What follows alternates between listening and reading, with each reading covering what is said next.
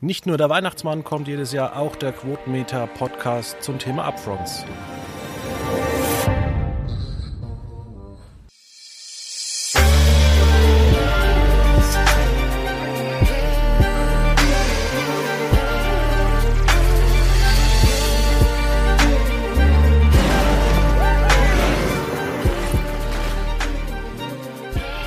Recht herzlich willkommen bei Quotenmeter FM.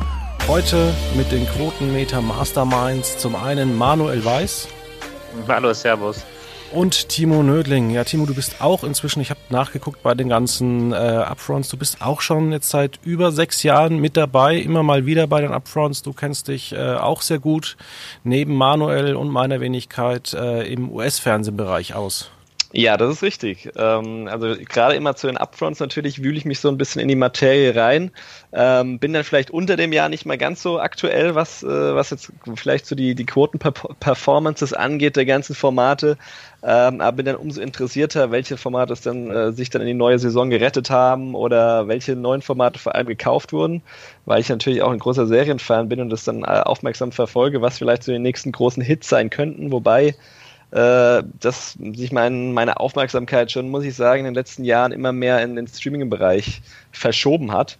Ähm, aber es gibt immer mal wieder so ein paar, paar Perlen, sage ich jetzt mal, auch beim, beim im Network-Fernsehen. Und generell äh, interessiert mich natürlich dann auch die Entwicklung der einzelnen Sender, denn da hat sich, denke ich, in den letzten Jahren auch nochmal ein bisschen was verschoben. Kommen wir bestimmt ähm, auch heute nochmal drauf zu sprechen, ähm, wie so die Vergangenheit, die jüngere Vergangenheit der einzelnen Networks ist. Ähm, und da bin ich mal gespannt, was eure Meinung zu den Entscheidungen ist jetzt der einzelnen Sender. Ja, also wir beginnen einfach mal mit ABC. Ähm, das ist ja ein Sender von Disney.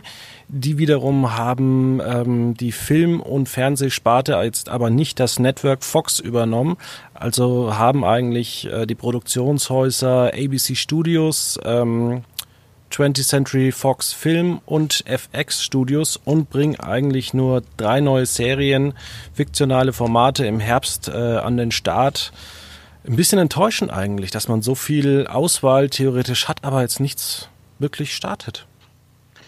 Naja, ich denke, man muss da einfach die Umstände auch sehen das, man kann sich das gar nicht vorstellen, dass bei einem so großen Konzern wie Disney dann so eine Übernahme, die sich ja über Monate gezogen hat, doch gewisse Entscheidungsprozesse und Entscheidungsstrukturen etwas lähmt. Und äh, dass man dann vielleicht auch ganz bewusst in Zeiten des Wandels im Programm zunächst einmal sagt, dass man vielleicht auf eine gewisse Kontinuität setzen will oder eben auch muss. Ich glaube, dass wir in den nächsten zwei, drei Jahren schon ein massiv verändertes ABC erleben werden, dass die Tatsache, dass man jetzt quasi aber einfach so weitermacht, dass das eben dem Umbruch innerhalb des jetzt doch riesigen Konzerns geschuldet ist. Hm. Und man ist jetzt auch in, die, in, den letzten Jahren nicht so wahnsinnig schlecht mit der aktuellen Ausrichtung gefahren bei ABC. Ich glaube auch, dass es einfach der, der Tatsache geschuldet ist, dass ähm, allein schon, was sich jetzt hinter den Kulissen und in dem ganzen Konzern äh, geändert hat, so überwältigend ist und man erstmal sich so sortieren muss, sozusagen, ehe man dann wirklich ähm, die neuen PS auf die Straße bringen kann. Ähm, deswegen auch das, also auch deswegen ähm, nicht so wahnsinnig viele Änderungen. Allerdings ist das ja auch etwas, was sich durch die Networks durchzieht. Und ähm, ich glaube, dass schon, schon, dass die ganzen Sender verantwortlich auch so ein bisschen mitkriegen, okay, wie viele Serien bestellen dann eventuell ähm, die anderen Networks oder was bauen die dann eventuell in ihrem Herbst-Line-Up um. Ähm, und wenn man dann vielleicht merkt, okay, andere Sender ja, legen da jetzt auch nicht so arg vor, muss man vielleicht auch nicht so stark nachziehen. Und jetzt hat man auf jeden Fall diese Saison, wo man weitermacht wie bisher, wo man auch sich sicher sein kann, dass ABC weiterhin sein Publikum finden wird, ehe man äh, dann vielleicht ab der Saison danach ähm, wieder eine Schippe drauflegen kann. Also man muss ja ganz konkret sagen, wenn wir jetzt nur vom Dramabereich sprechen, hatte ABC ja den Plan, mit drei neuen Serien ins neue Jahr zu gehen. Da hat man mit Sicherheit, und das war ja schon äh, im Winter bekannt, dass man an der Adaption von The Baker and the Beauty, eine klassische Telenovela-Geschichte dran ist. Ähm, äh, es war auch relativ früh zu hören, dass man äh, For Life macht, eine, eine Serie, das, die, die Lose auf dem Leben von Isaac Wright Jr. inspiriert ist. Also Häftling studiert hinter Gittern Jura, um sich aus dem Gefängnis rauszubringen.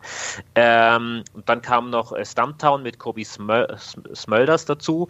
Äh, und das war ja eigentlich die Planung von ABC. Emergence, was jetzt als vierte Dramaserie noch hinzukam, hat man ja relativ spontan hinzugekauft, weil das eine Produktion der ABC Studios war, die von NBC keine Bestellung erhalten hat. Ähm, sonst hätten wir also noch ein Format weniger gehabt. Und bei den Comedies, mit Verlaub muss man sagen, äh, Mixed-ish als Ableger von Blackish ist ja eigentlich auch nur eine halbe neue Serie. Ja. Mhm. Und vor allem, ABC startet ja nur mit zwei neuen Formaten im Herbst. Ähm, am Sonntag kommt jetzt noch die ähm, Neuauflage von Kids Say the Darndest Things. Allerdings nicht mit dem damaligen Moderator Bill Cosby. Nee, der ist im Gefängnis. Ähm, ja, eigentlich. Aber es, sind drei, aber es sind drei neue Formate: Mixedish, Emergence und Stumptown. Genau, zwei Dramen, genau. äh, eine Sitcom. Genau, genau. Und was natürlich auch irgendwie lustig war, also wir haben ja inzwischen gehört, dieser Platz am Sonntag ist ja, ist ja gefüllt, aber äh, ganz offiziell am äh, Montag war da noch ein noch nicht zu lesen. Ja, also das heißt, bei der Präsentation musste man sonntags um 20 Uhr erst nochmal passen. Gab es, glaube ich, auch noch nicht. Das war sehr, sehr selten bislang. Ähm ja, man macht aber auch vieles richtig. Also jetzt gerade mit dem, oder wie ich finde, mit dem, ähm, mit dieser Adaption von Kid Says, ähm, geht man eben den Football so ein bisschen aus dem Weg. Ist vielleicht auch besser, da jetzt eine große Serie dagegen zu setzen. Man hat ja auch samstags Football, der bei ABC ganz gut läuft. Am, am Freitag hat man sein Nachrichtenmagazin 2020 auf jetzt zwei Stunden verlängert. Ähm, und am Montag läuft ja eigentlich relativ stabil. Ähm, außerdem muss man ja sagen, wie auch bei vielen anderen Sendern, ähm, ist es überhaupt noch so wichtig, so ein, so ein, ja, so ein Programm zu haben? Oder ist es tatsächlich bei vielen Sachen egal, weil viel auch ähm, über Streaming dann nochmal angeschaut wird innerhalb von einer Woche? Also wir haben ja auch Serien, die tatsächlich nochmal, wie The Goldbergs, dreieinhalb, vier Millionen Zuschauer hinzugewinnen. Es gibt ja auch Leute, die sich dann die Staffel Grey's Anatomy am Stück anschauen. Mhm. Nee, sehe ich auf jeden Fall, äh, so wie du es eigentlich gerade schon angedeutet hast. Also wir sind ja jetzt auch in unseren Analysen eigentlich schon seit Jahren, gehen wir immer auch auf den Programmplan ein. Dann wird auch immer verglichen, okay, gegen was läuft denn dieses oder jene Programm und hat es dann gute oder schlechte Chancen. Wenn man sich aber auch mal die, ähm, ja, zum einen die Ratings eben anschaut, zum anderen die ähm, Zuschauerzahlen, die ja, also die Ratings sind ja auch bezogen auf alle 18- bis 49-Jährigen, die in den USA leben. Es ist jetzt nicht nur ähm, die Leute, die gerade Fernseh schauen. Dann sieht man, im Prinzip haben alle Sender äh, durch die Reihe verloren eigentlich. Also äh, oder halt zumindest ihre Zahlen gehalten, was natürlich darauf hindeutet, dass einfach äh, also wahnsinnig viel ähm, äh, zeitversetzt abgerufen abgerufen wird. Ähm, da ist natürlich schon eine Verschiebung da. Also deswegen zählen auch immer mehr, denke ich, die Inhalte oder die Serien selbst, anstatt ähm, jetzt die Tatsache, auf welchem Programmplatz das läuft. Das ist dann eher dann der Fall, wenn man eine Serie wirklich gar nicht ankommt linear, dass man dann vielleicht ein Format, das vielleicht ähm, über lange Sicht auch beim Streaming erfolgreich gewesen wäre, vielleicht früher absetzen muss, weil es eben einen harten Sendeplatz hat. Äh, ansonsten würde ich aber schon sagen, dass sich die Bedeutung immer mehr dann auch dahin verschiebt, dass man einfach äh, Formate hat, die sozusagen ein Publikum finden, ob das jetzt äh, linear ist oder zeitversetzt. Ähm, und ich denke, da erfährt man halt mit, mit äh, ja, gestandenen Formaten, jetzt wie beispielsweise Grey's Anatomy, gut weiterhin. Und deswegen gab es vielleicht bei ABC ähm, auch nicht die, die, ja, die große ähm, die große Notwendigkeit, da wahnsinnig viel neu zu bestellen, auch wenn ich selbst also, euch zustimmen muss, dass jetzt das, was bestellt wurde, auch jetzt nicht wahnsinnig vom Hocker reißt. Ja. ja. Ähm, es kommt natürlich bei Grey's Anatomy insgesamt übrigens beim Donnerstag äh, von ABC noch hinzu, äh, dass es natürlich den großen Wunsch gibt, diese Serien möglichst lang zu halten, weil es werden die letzten Projekte sein, die Shonda Rhimes für ABC macht. Die darf ihre bestehenden Projekte ja fortführen, aber alles Neue geht an Netflix. Von dem her äh, denke ich, dass Grey's Anatomy, das ja auch für zwei Jahre verlängert wurde, dass man der Serie, sofern es denn irgendwie möglich ist und die Darsteller auch mitmachen, mit Sicherheit noch fünf, sechs, sieben Jahre geben kann. Ja, also mit Sicherheit ist es auch interessant, immer up-to-date zu bleiben bei, bei Grey's Anatomy. Man hört ja auch immer von den Fans, dass es immer noch eine gute Serie sei. Ähm, kommen wir mal zu CBS. Das ist ja so ein Sender, der eigentlich, äh, ja, ich sag mal, das ZDF der USA ist. Ähm, man hat jetzt das große Finale von Big Bang Theory gehabt. Ähm, auch wieder wahrscheinlich tolle Zuschauerzahlen. Aber ansonsten ähm, gibt es da kein wirkliches ähm, ja, Lagerfeuerfernsehen. Liegt das vielleicht auch so ein bisschen an den Formaten, dass eben bei CBS alles andere als ein Game of Thrones gezeigt wird? Nee, ich glaube nicht. Ähm, das ist einfach die, also Game of Thrones ist wirklich ein Ausnahmebeispiel, muss man ja sagen. Auch Game of Thrones hatte ja in früheren Staffeln nicht diese immensen Zuschauerzahlen. Momentan will halt jeder die Game of Thrones Folge möglichst live sehen, um nicht gespoilert zu sein, gerade jetzt vor dem anstehenden Finale. Ähm, ich glaube, es ist grundsätzlich etwas, Serien werden vermehrt zeitversetzt geschaut und die US-Sender haben da ja auch gute Modelle gefunden. Bei CBS ist es natürlich ein Ausnahmefall. Wir dürfen nicht vergessen, der durchschnittliche CBS-Zuschauer ist fast 60 Jahre alt. Ähm, man macht nur sehr, sehr seltenen Format für, äh, Formate für sehr junges Publikum. CBS aber steht vor dem größten Umbruch aller fünf Sender, weil man einfach seinen größ größten Hit verliert. The Big Bang Theory ist weg und deswegen geht man auch gleich mit fünf neuen Formaten ins neue Jahr und hat darunter auch drei Comedy-Formate. Man hat Young Sheldon jetzt auf dem Sendeplatz von The Big Bang Theory. Es ist also der ganz offizielle Nachfolger der Serie. Und ähm, man setzt vor allem auf äh, Comedy-Formate, Strich Sitcoms, auch mit bekannten Namen. Also Bob Hart Abby Shola ist ein Format von Chuck Lorre. Da weiß man und da weiß auch der Zuschauer, was man bekommt. Äh, man hat Carols Second Act um eine Frau, die quasi, nachdem sie ihre Kinder großgezogen hat, nochmal ihr Leben leben möchte. Ist sehr prominent besetzt. Ähm, man hat dann auch noch ein Format mit Polly Perrette in der Hinterhand, das heißt ähm, Broke. Ähm, ja, also wir müssen, wir müssen schauen, wie CBS letztlich dann den Wegfall von The Big Bang Theory verkraftet. Aus meiner Sicht hat man aber die richtigen Schritte in die Wege geleitet, nämlich dass man sagt, jetzt muss der Umbruch erfolgen. Okay. Mhm. Und muss man jetzt vielleicht für den Laien hier in, in Deutschland erklären, mhm. dass ähm, CBS eigentlich ähm, ja gar nicht so auf zeitversetztes Fernsehen schauen soll, weil man muss ja auch sagen, Blue Bloods oder sowas hat auch in der achten oder neunten Staffel immer noch acht bis zehn Millionen Zuschauer am späten Freitagabend. Also ist CBS tatsächlich noch so der Sender, mit Ausnahme, würde ich jetzt mal sagen, von The Big Bang Theory, äh, wo einfach lineares, lineares Fernsehen geschaut wird. Ich glaube, man muss den Übergang halt gut moderieren. Ich glaube auch, es liegt vielleicht, also vielleicht ist äh, CBS so ein, so ein Sonderfall auch. Also was ich jetzt gerade eben bei ABC gesagt habe, dass man, äh, dass man da so ein bisschen auch auf zeitversetzte Abrufe auch schielt, ist das trifft, denke ich, eher auch für Fox und für NBC zu. Ähm, wie du schon richtig sagst, ähm, Fabian, sind aber ja die, die Zuschauerzahlen linear noch wahnsinnig hoch bei CBS und CBS lebt ja eigentlich schon seit vielen Jahren davon, dass sie halt einfach Formate schaffen, die auch international wahnsinnig gut äh, vertrieben werden und äh, auch in anderen Sendern sehr, äh, anderen Ländern sehr gut laufen. Gerade weil, wenn du mal aufs deutsche Programm schaust, da ist es jetzt in den letzten Jahren immer so gewesen, ähm, dass sich viele neue US-Serien schwer getan haben. Ähm, aber die ganzen alten CBS-Hits, ob es jetzt Navy CIS ist und so weiter, ähm, die schlagen sich immer noch ganz gut. Und ähm, ich glaube, das ist vielleicht eher dann äh, der quasi die Syndikation, auf die CBS eher setzt, anstatt quasi diese äh, Serien zu schaffen, wie im Game of Thrones, die jetzt bei einem jungen Publikum auch wirklich dann ziehen können. Und ich denke, dass trotzdem CBS, auch wenn es vielleicht jetzt nicht wahnsinnig mit der Zeit geht in dem Fall, ähm, da seine Sache wieder sehr gut macht. Und ich kann Manuel da auch nur zustimmen. Also ich finde, man hat jetzt den Abgang von ähm, Big Bang Theory zumindest jetzt auf dem Papier ganz gut kompensieren können, weil wenn ich die, wenn ich jetzt die neuen Serien vergleiche mit Fox oder NBC oder ABC, dann sehe ich bei jedem Format irgendwie das Neue, sehe ich dann irgendwie ein, den einen oder anderen Namen äh, dabei, wo ich sage, aha, da ist jemand dabei, der hat in der Vergangenheit Erfolg gebracht. Das ist auch vielleicht jemand, der dann die Zuschauer ähm, schon mal ähm, quasi zumindest für die Premiere vor die, vor die Mattscheiben zieht oder der weiß, wie es geht hinter den Kulissen. Also neben den angesprochenen Formaten von Manuel gibt es ja beispielsweise noch ein Format von den Good Wife-Schöpfern äh, Michelle King und Robert King.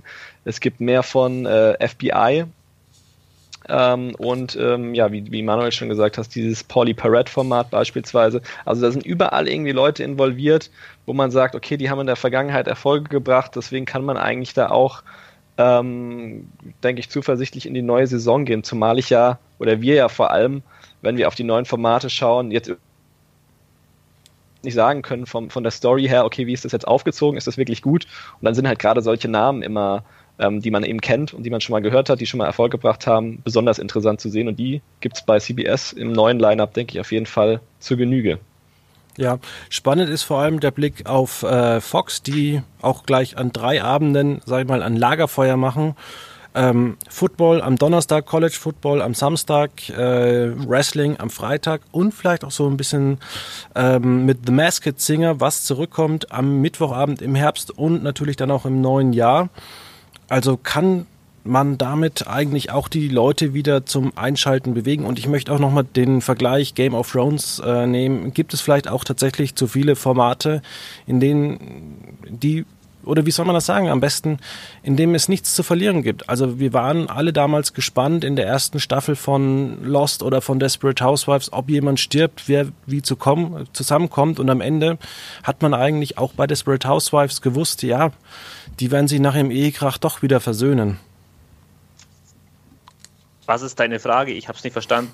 Die Frage ist, äh, sind die Formate einfach zu nett und äh, keine gewisse Fallhöhe, während bei Game of Thrones muss man ja damit, ster äh, damit rechnen, das dass, nicht, nee. dass, viele Menschen nee. sterben. Nee, das glaube ich nicht. Ähm, ich denke ganz einfach, es, ist, es sind zwei grundsätzlich unterschiedliche Herangehensweisen.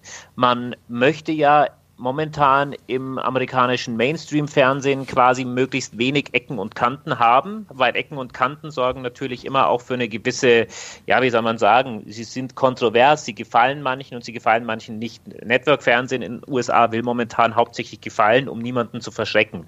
Ähm, von dem her hat das jetzt weder was mit Sterben noch mit sonst irgendwas zu tun. Das ist, denke ich, auch etwas, das man im aktuellen Fox-Programm ganz, ganz gut sieht. Also äh, zeig mir mal die Fox-Serie, die neue Fox-Serie, Serie, die jetzt eine ganz außergewöhnliche Prämisse hat, wo man sagt, hey, das ist aber eine Serie, die, die habe ich so irgendwie noch nie erlebt. Wir sehen bei Fox eine Serie, die irgendwie ganz interessant klingt, das ist Filthy Rich. Das ist die Geschichte, die hierzulande bei uns schon in Alles oder Nichts erzählt wurde, ist aber eine Adaption einer neuseeländischen Serie, ist also auch nicht wirklich eine neue Erfindung. Ansonsten kommt ein Ableger von 911. Ja, das ist ganz cool. Ja. Ansonsten geht es um irgendwelche Polizeichefs, um, um die Jagd von Serienmördern und so weiter. Also für mich ist das alles relativ langweilig. Ja, also ich bin, ich bin mir auch nicht ganz sicher, was ich von dem Fox-Line-Up halten soll. Es wirkt irgendwie so ein bisschen wie, wir werfen jetzt mal eine Menge Zeug gegen die Wand und dann schauen wir mal, was kleben bleibt davon. Ähm, also sie sind natürlich äh, auf dem Papier, muss man, muss man natürlich erstmal festhalten, sie haben am meisten Serien bestellt, liegt vielleicht auch ein bisschen dran, ähm, dass sie so ein bisschen befreiter, sage ich jetzt mal, in die neue Saison gehen können. Ähm, weil ja im Hintergrund ähm, Fox sich zusammengeschlossen hat mit Disney und ähm, man nicht mehr so auf die eigenen, äh, auf die, also auf die Fox produ produzierten Serien bauen muss. Ähm, ich finde es aber schon einen sehr wilden Mix, sage ich jetzt mal, an Formaten. Also man erkennt da jetzt nicht so wirklich eine klare Linie, wie ich sie eben bei CBS angesprochen hat. Hab. Ähm, was ich aber gut finde, ist, dass man jetzt tatsächlich so äh, stark auf nicht fiktionale Programme weiterhin setzt, ähm, also auf den Sport. Und man hat mit The Masked Singer, denke ich, ein Format bekommen, das über viele Jahre hinweg ähm, sehr erfolgreich laufen kann und wo ich mich auch auf den Deutschlandstart schon freue, ähm, obwohl ich eigentlich sonst bei nicht fiktionalen Formaten eigentlich zumindest jetzt nur sehr selten in den letzten Jahren Interesse gezeigt habe. Ähm, aber ja, also unter den neuen fiktionalen Serien muss ich auch sagen, ist es schon ziemlich dünn und da ist es äh, ja für mich so ein komplettes großes Fragezeichen, ob da überhaupt ähm, was Gescheites dabei ist, ähm, wird man dann aber äh, erst im Herbst, denke ich, sehen. Und das ist ja, wie gesagt, schon bei vielen Formaten der Fall. Wir können es jetzt eben noch nicht äh, absehen, ob jetzt was gut ist oder ob jetzt was schlecht ist. Es werden jetzt dann über den Sommer die, die ersten Kritiken und so weiter erscheinen. Ähm, und da hat mir halt CBS zumindest von den Ankündigungen mehr gegeben, weil ich schon mal An Anzeichen hatte, in welche Richtung das gehen könnte. Und das ist jetzt für mich bei Fox ähm, ja ein einziges großes Fragezeichen mehr oder weniger. Gibt es ein Format von Fox, worauf ihr euch tatsächlich freut? Ja. Nein. Nein, hm. eigentlich nein. Äh, was, was, was ganz interessant ist, ist diese Umsetzung von Filthy Rich, aber auch nur, um es mit Alles oder Nichts vergleichen zu können, finde ich. Ansonsten nein. Okay, dann sage ich, dass ich mich auf äh, Lone Star, also 911-Ableger, freue, weil ich tatsächlich ähm, auch das Original sehr gelungen finde. Okay, ich, ich fände vielleicht Prodigal Sun ganz interessant, das ja von Greg Berlanti und Sarah Schechter kommt. Ähm, also von, von sehr erfolgreichen TV-Machern, zum, zum Beispiel Riverdale und The Flash. Ähm, und das ist ja so ein, soll ja so ein bisschen äh, so eine provokative Krimiserie sein mit einem, mit so ein bisschen schwarzhumorigen Ton. Da gefallen mir auch die Schauspieler ganz gut. Also das vielleicht am ehesten, aber ansonsten, ja, ist dünn. Wobei ich da sagen muss, bei Greg Berlanti-Formaten, also die können echt klasse werden, aber manchmal äh, haben die auch wirklich den, den Drang, sowas Nebensächliches zu bauen und eine, eine Serie, in der fast nur gelabert wird. Also die können gut überraschen, sie können aber auch natürlich äh, nicht so toll werden. Und glaube ich, Greg Berlanti hat jetzt nächstes Jahr 18 Formate, die er produziert. Könnte das hm. vielleicht auch ein bisschen zu viel sein? Hm. Nein, du weißt ja immer nicht, wie involviert er da immer noch ist, ob er dann irgendwann die anderen Leute die Zügel in die Hand nehmen lässt, also seine, sein Team ähm, bei Formaten wie The Flash, die halt schon längst etabliert sind und wo die Leute mittlerweile wissen, wie sie es machen müssen. Also es ist immer ein bisschen schwierig einzuschätzen. Klar, kann man jetzt im ersten Moment denken, ist das nicht ein bisschen zu viel? Kann, er, kann es sein, dass er dann andere Formate vernachlässigt? Ähm, aber ich glaube, dass die ganzen, die ganzen Showrunner, die wirklich so viele Formate stemmen, da schon eine ganz gute Möglichkeit haben und vielleicht dann noch ein, äh, viele ja, Männer im Hintergrund oder Frauen im Hintergrund, ähm, die quasi ihm unter die Arme, Arme, greifen und die vielleicht auch so ein bisschen seine Philosophie ähm, verinnerlicht haben und das dann selbst stemmen können es ist wie in jeder großen Firma. Also niemand kann sich aktiv und regelmäßig um 18 Serien gleichzeitig kümmern. Solange es läuft, läuft Wenn es nicht mehr läuft, wird man Fragen stellen müssen. Ja. Ähm, dann kommen wir doch mal zu, zu NBC. Ähm, war ja der erste Sender, der immer sein Programm präsentiert hat. Äh, was auch früher immer interessant war, dass man am Ende nach sämtlichen Präsentationen vor zehn Jahren hat man dann noch mal ein paar Änderungen vorgenommen. Das äh, macht man in den letzten Jahren nicht mehr. Wahrscheinlich, weil man auch so viele Zuschauer durch das äh, ja, zeitversetzte Fernsehen zurückbekommt. Äh, man hat ein paar Formate so ein bisschen, wie ich finde, aufgegeben. The Blacklist auf dem Freitag, ähm, The Good Place ist für mich jetzt auch kein, oder generell der ganze Donnerstagabend ist jetzt kein, kein Abend, der mich so wirklich so überzeugt. Also ich muss auch sagen, solche Formate wie Superstore, die finde ich tatsächlich echt schlecht und ich habe mir mal davon viele Folgen angeguckt. Hm. Also ich glaube, auch bei NBC sieht man ganz viel Kontinuität. Man behält ganz viel The Voice im Programm, man behält seinen Chicago-Abend. Man hat natürlich Formate, die jetzt quasi, sage ich mal, eher dem Tod entgegengehen. Da zähle ich jetzt The Blacklist einfach mal mit dazu. Ähm, wir wissen ja auch, dass Blindspot äh, zu Ende gehen wird. Man, man hat äh, This Is Us um drei Jahre verlängert. Das ist, finde ich, eine der, der wichtigsten Meldungen des, dieses Tages gewesen. Ähm, also diese Feelgood-Serie wird noch ganz, ganz lange laufen. Man hat übrigens nicht bestätigt, dass nach diesen drei Staffeln dann Schluss ist, aber drei Jahre gibt es mindestens noch. Und ja, mehr oder weniger macht man alles weitere halt so ein bisschen mit dazu. Die einzige neue Dramaserie ist Bluff City Law. Ähm, auch eine Anwaltsserie. Ich glaube, sehr viel mehr muss man gar nicht erklären. Und man hat noch einen großen Namen in der Hinterhand, nämlich Lincoln, äh, die Adaption des Romans Der Knochenjäger von Jeffrey Deaver. Darauf wird man, denke ich, in Amerika durchaus warten. Ansonsten, äh, ja, viele Familienserien auch. Serien mit bekannten Namen, wie zum Beispiel die Kenan Show mit Kenan Thompson, der seit 16 Jahren bei Saturday Night Live dabei ist aber im Endeffekt, um ganz ehrlich zu sein, eigentlich sonst kein Format mehr dabei, das man sonderlich tiefgründig besprechen müsste. Und sehe ich das vielleicht auch ein bisschen selber zu schwarz, weil man hat im Son äh, der, am, am Sonntag einfach Football, ist damit Marktführer. The Voice läuft immer noch wie geschnitten Brot. Der Dienstag ist mit The Voice und This Is Us und New Amsterdam sehr gut laufend. Der Chicago Mittwoch hat sogar seine Reichweiten ausbauen können. Also läuft doch eigentlich bei NBC recht viel gut. Hm. Ja, würde ich jetzt nicht unbedingt sagen, weil ich sehe es ein bisschen anders. Ähm, gerade The Voice, du sagst, läuft wie geschnitten Brot, hat aber wahnsinnig viele Zuschauer verloren über die letzten Jahre, sodass man im Vorfeld schon gemunkelt hat, eventuell wird ähm, Äh, eventuell wird ähm, NBC auch die, die Staffeln kürzen. Man hat ja, man zeigt ja immer einen im Herbst und einen im Frühjahr, was ja, glaube ich, hier, hierzulande in Deutschland, ähm, das wäre schon eigentlich fast undenkbar, wenn man das so äh, in der Fülle machen würde. Ähm, es war teilweise zuletzt so, dass American Idol ähm, besser lief als The Voice. Also klar, es reicht scheinbar immer noch. NBC hat wieder zwei Staffeln bestellt. Ähm, aber wenn man mal auf die Saisonzahlen schaut, also übergreifend, dann ist NBC zwar immer noch auf Platz 1 bei 18 bis 49, hat, hat aber am meisten Zuschauer eingebüßt. Und ich finde, dieses Line-up oder diese Ankündigungen äh, sehen doch sehr danach aus, dass man sich so ein bisschen auf seiner Spitzenposition ausruht und ja, zu wenig einfach macht, um diese auch zu behalten. Ähm, und ich finde auch, dass unter den, dass unter den ganzen angekündigten Neustarts und gerade jetzt bei den Sachen im äh, Herbst nur sehr wenig dabei ist, was mich jetzt überzeugt. Natürlich hat man mit dem Chicago Mittwoch und äh, This Is Us und The Voice im Doppelpack und so weiter gute, gute Sachen beisammen. Ähm, ich finde man, man ja, hat zu wenig am, am NBC der Zukunft bisher äh, gefeilt, ähm, beziehungsweise ja, steht es ja jetzt schon fest und muss dann, denke ich, nächste Saison nochmal deutlich nachlegen. Was ich jetzt auch anders sehe als Fabian, ist zum Beispiel die, die Comedy-Sparte bei NBC, weil das ist ja auch was, ähm, wo NBC wahnsinnig viel Tradition hat ähm, und auch gerade im Network-Fernsehen noch sehr gut heraussticht. Ähm, nicht vielleicht mit Zuschauerlieblingen, aber doch mit Kritikerlieblingen. Superstore habe ich jetzt persönlich nicht gesehen, war aber auch eine Serie, von der ich mitbekommen habe, dass sie jetzt in der vergangenen Saison die ein oder andere Folge hatte, die wirklich ähm, intensiv besprochen wurde, die auch wirklich scheinbar relevant war und nicht halt wie so manche CBS-Comedy, die für mich halt komplett äh, ja, Massenfernsehen sind, ohne jegliche ähm, ohne jegliche Relevanz, also die man halt so wegschaut und danach nicht mehr drüber nachdenkt.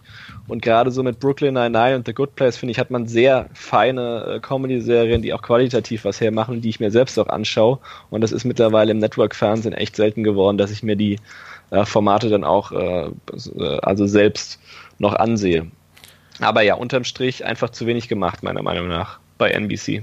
Okay, ja, also es gibt natürlich auch immer vollkommen verschiedene Geschmäcker. Ich zum Beispiel bin niemand, der Game of Thrones anschaut, kann natürlich dazu sagen, dass es eine gute Serie ist. Ähm, ich würde noch mal ganz kurz zu CW gehen. Da geht es ja eigentlich darum, dass Warner Media und äh, CBS Anteilseigner sind und Quoten sind dort völlig egal so inzwischen, weil man natürlich mit Netflix tolle Deals geschlossen hat und man will ja die Studios irgendwie so auslasten, dann läuft es auf den Sendern, womit man Geld verdient und man verkauft es eigentlich noch relativ gut an Netflix. Jetzt hat Netflix natürlich 150 Millionen Abonnenten. Da wird schon irgendjemand diese Formate anschauen weltweit. Ähm, aber können unter solchen Voraussetzungen wirklich noch gute Formate entstehen? Also, wenn wir uns das neue Programm anschauen, ähm, sehen wir, dass zwei vor allem rausstechen. Das ist einmal ein Spin-off von Riverdale, das heißt Katie Keen, das basiert ebenfalls auf den Archie Comics und ähm, es wird eine Batwoman-Serie geben. Ich denke, dass man in seiner sehr spitzen Zielgruppe junge Frauen damit durchaus auf Anklang stoßen wird. Meine Serien sind es letztlich nicht. Aber ähm, man kann ja nicht totschweigen, dass Riverdale, Dynasty und so weiter einfach irgendwie den Nerv der jungen Generation treffen. In Amerika und weltweit. Ja. Ja, um auf deine Frage nochmal zurückzukommen, Fabian, ähm, ich würde hier so ein bisschen den, das Gegenmodell ähm, vermuten zu CBS, die eben, wie, wie schon gesagt, sehr auf ähm, lineares Fernsehen noch setzen und The CW eigentlich gar nicht mehr. Ist, also ich kann mir schon vorstellen, dass es dann vielleicht ein bisschen schwierig ist, wenn man eben nicht mal so den Quotendruck hat, ähm, den man ja heutzutage sowieso nicht mal so stark hat wie ähm, früher, aber ähm, ich weiß halt auch nicht, wie diese Kommunikation dann beispielsweise ist mit einem Abnehmer, mit einem Serienabnehmer wie Netflix und ähm, den Produktionsstudios oder das CW, wie gut die Serien dann letztlich ankommen, ob der Netflix sagt, ja Leute, ihr müsst irgendwas machen, weil auf Netflix, auf unserer Plattform wird's äh, nicht so gut geklickt. Ähm, also ich kann mir schon vorstellen, dass vielleicht durch den Quotendruck dann auch die Qualität äh, vielleicht auch leidet, aber ähm, ich finde, das, das CW hat es in den letzten Jahren wahnsinnig gut gemacht und es, es sind jetzt auch tatsächlich viele Formate dabei, ähm, noch immer, die ich auch tatsächlich angesehen habe. Und äh, das muss ich sagen, ist bei, ist bei anderen Sendern nicht der Fall. Und sie haben einfach eine sehr äh, spitze Zielgruppe und die sie sehr gut bedienen. muss man, muss man dazu sagen. Ähm, deswegen vertraue ich da eigentlich auf, auf die wenigen Formate, die jetzt neu hinzukommen waren bei The CW. Ähm, und so, was ich auf jeden Fall den Eindruck habe, ist, dass halt die Formate, die weiterlaufen und die jetzt schon seit vielen Jahren dort zu sehen sind, auch, sich auch lohnen und dass man da sehr viel richtig macht. Ähm, aber ja, wir merkt ja jetzt schon, wir haben es wieder am Ende besprochen, man, man klammert immer noch so ein bisschen das CW von den großen Sendern aus und mit dieser, ähm, ja, mit dieser Vorgehensweise, dass man jetzt halt eben sehr auf Streaming und zeitversetzte Abrufe setzt, wird es die nächsten Jahre auch weiter der Fall bleiben. Also das CW spielt so ein bisschen in seiner eigenen Liga, macht das aber, finde ich, sehr gut. Ja, und inhaltlich können wir eigentlich nur an den Zuhörer rausgeben, dass wir uns mit den Formaten im Laufe des Jahres beschäftigen werden und dann auch äh, ja, Feedback geben, ob die inhaltlich auch gut sind. Kann man das so vielleicht noch so zusammenfassen? Ja.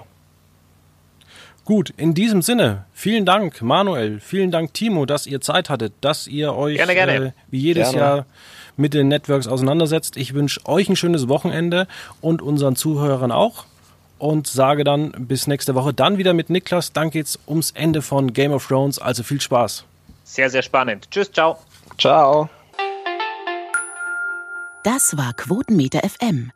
Für mehr Informationen, Fragen oder Themenvorschläge www.quotenmeter.fm